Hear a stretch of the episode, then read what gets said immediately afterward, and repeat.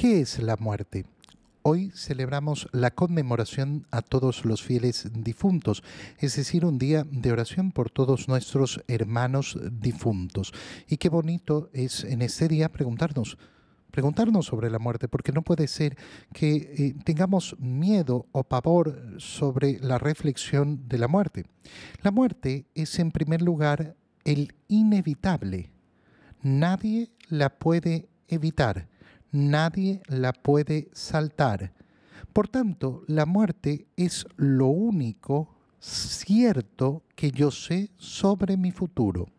Piensa cuántas personas eh, tienen una vida dramática, sufrida, llena de amargura, porque no saben qué les va a pasar. Es que yo no sé, no sé qué va a pasar. Bueno, yo sí sé lo que me va a pasar.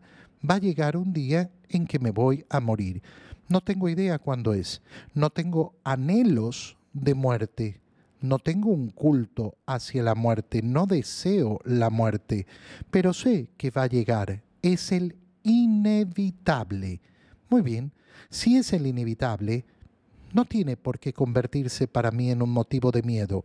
No es un deseo morir pero tampoco voy a temer, tampoco voy a estar lleno de miedos hacia la muerte. Eh, la muerte llegará.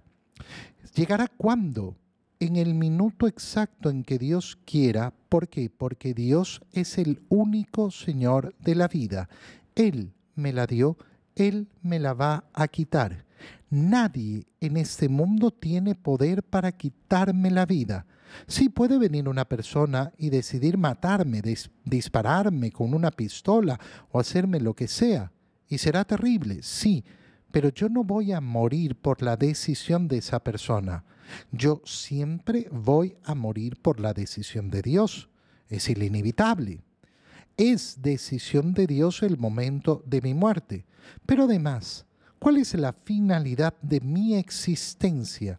La finalidad de mi existencia es llegar a la vida eterna.